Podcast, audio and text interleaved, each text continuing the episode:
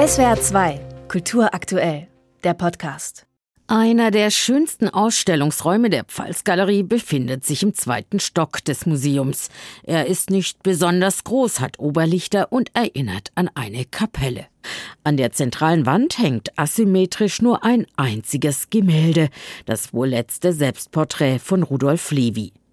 Es zeigt einen Mann mittleren Alters in Hemd und Jackett. Eine seiner Gesichtshälften liegt im Schatten. Man spürt, dass der Porträtierte in Bedrängnis ist.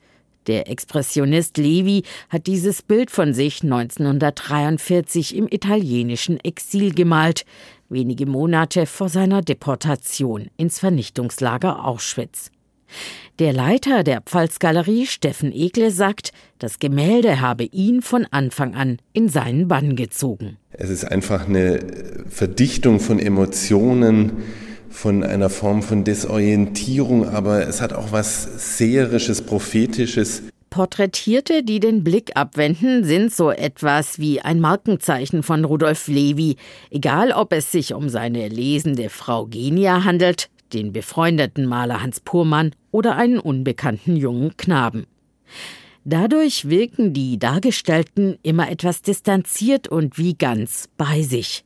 Die Porträts bekommen etwas sehr Intimes. Wie auch Levis Landschaftsbilder und Stillleben sind sie von enormer Farbigkeit. Steffen Egle. Also diese Meisterschaft zeigt sich früh und sie ist natürlich auch Levis Einflüssen geschuldet. Cézanne war ein Farbmeister, aber noch mehr Matisse natürlich. Rudolf Levi wird 1875 in Stettin geboren. Anfang des 20. Jahrhunderts sieht es so aus, als stünden ihm viele Türen offen.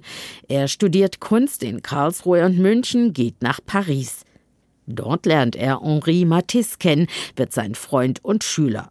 Ab 1928 ist er Vorstands- und Jurymitglied in der Berliner Sezession. Die radikale Kultur- und Rassenpolitik der Nazis zwingen Rudolf Levi jedoch bereits 1933 in die Emigration. Er zieht durch halb Europa, lebt zeitweise in den USA. 1940 lässt er sich in Florenz nieder. Als die Nazis 1943 die Stadt besetzten, kann er sich auch dort nicht mehr frei bewegen, arbeitet jedoch weiter unter anderem an einem Atelierstillleben in knallbunten Farben. Wir sehen, wie stark die Farbigkeit im Kontrast zu dem steht, was er lebensweltlich erfahren muss. Anders als die Levi-Ausstellung in den Uffizien zu Beginn des Jahres konzentriert sich die Kaiserslauterer Schau nicht ausschließlich auf das Exil. Chronologisch wird der künstlerische Werdegang des Expressionisten nachgezeichnet. Die Macher beider Ausstellungen haben sich gegenseitig mit Leihgaben, aber auch Rechercheergebnissen unterstützt. Pfalzgaleriechef Steffen Egle spricht von einer äußerst konstruktiven Zusammenarbeit.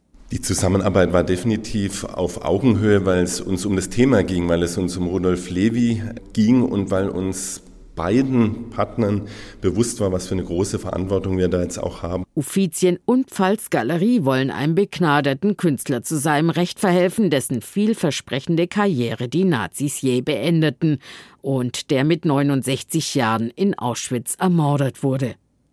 Auch vor dem Hintergrund des derzeit wieder zunehmenden Antisemitismus lohnt sich ein Besuch der Ausstellung. Und der Magie von Levis Farben kann man sich ohnehin kaum entziehen. SWR 2 Kultur aktuell. Überall, wo es Podcasts gibt.